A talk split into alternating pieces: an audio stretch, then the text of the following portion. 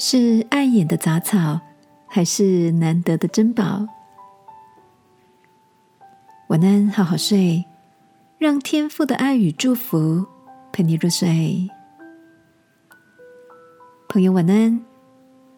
今天的你一切都好吗？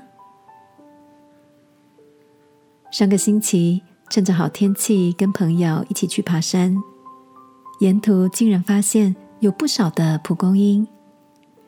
我一直以为蒲公英是春天的花，没有想到在冬天还能见到。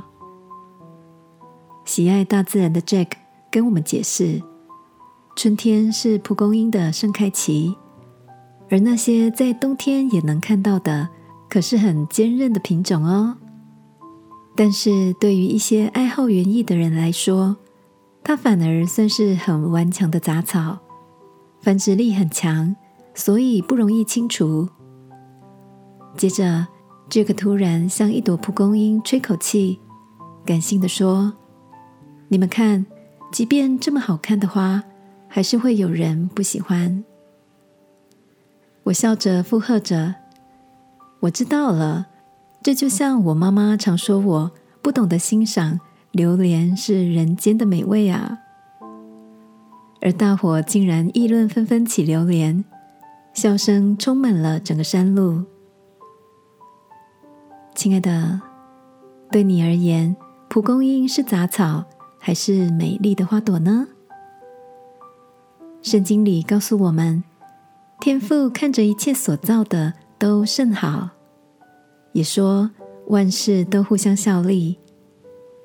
那些我们看起来徒劳无功的事，在他人眼里，也可能是在黑暗中。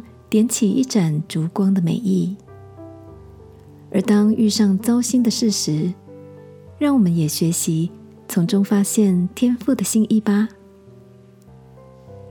一起来祷告，亲爱的天父，当事情与我期待的不一样，求你的灵带领我，不是先拒绝，而是先理解。并看见事物背后那些被我忽略的价值。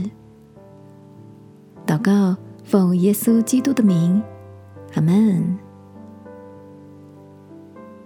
晚安，好好睡。祝福你，重新发现那朵属于你的蒲公英的价值。耶稣爱你，我也爱你。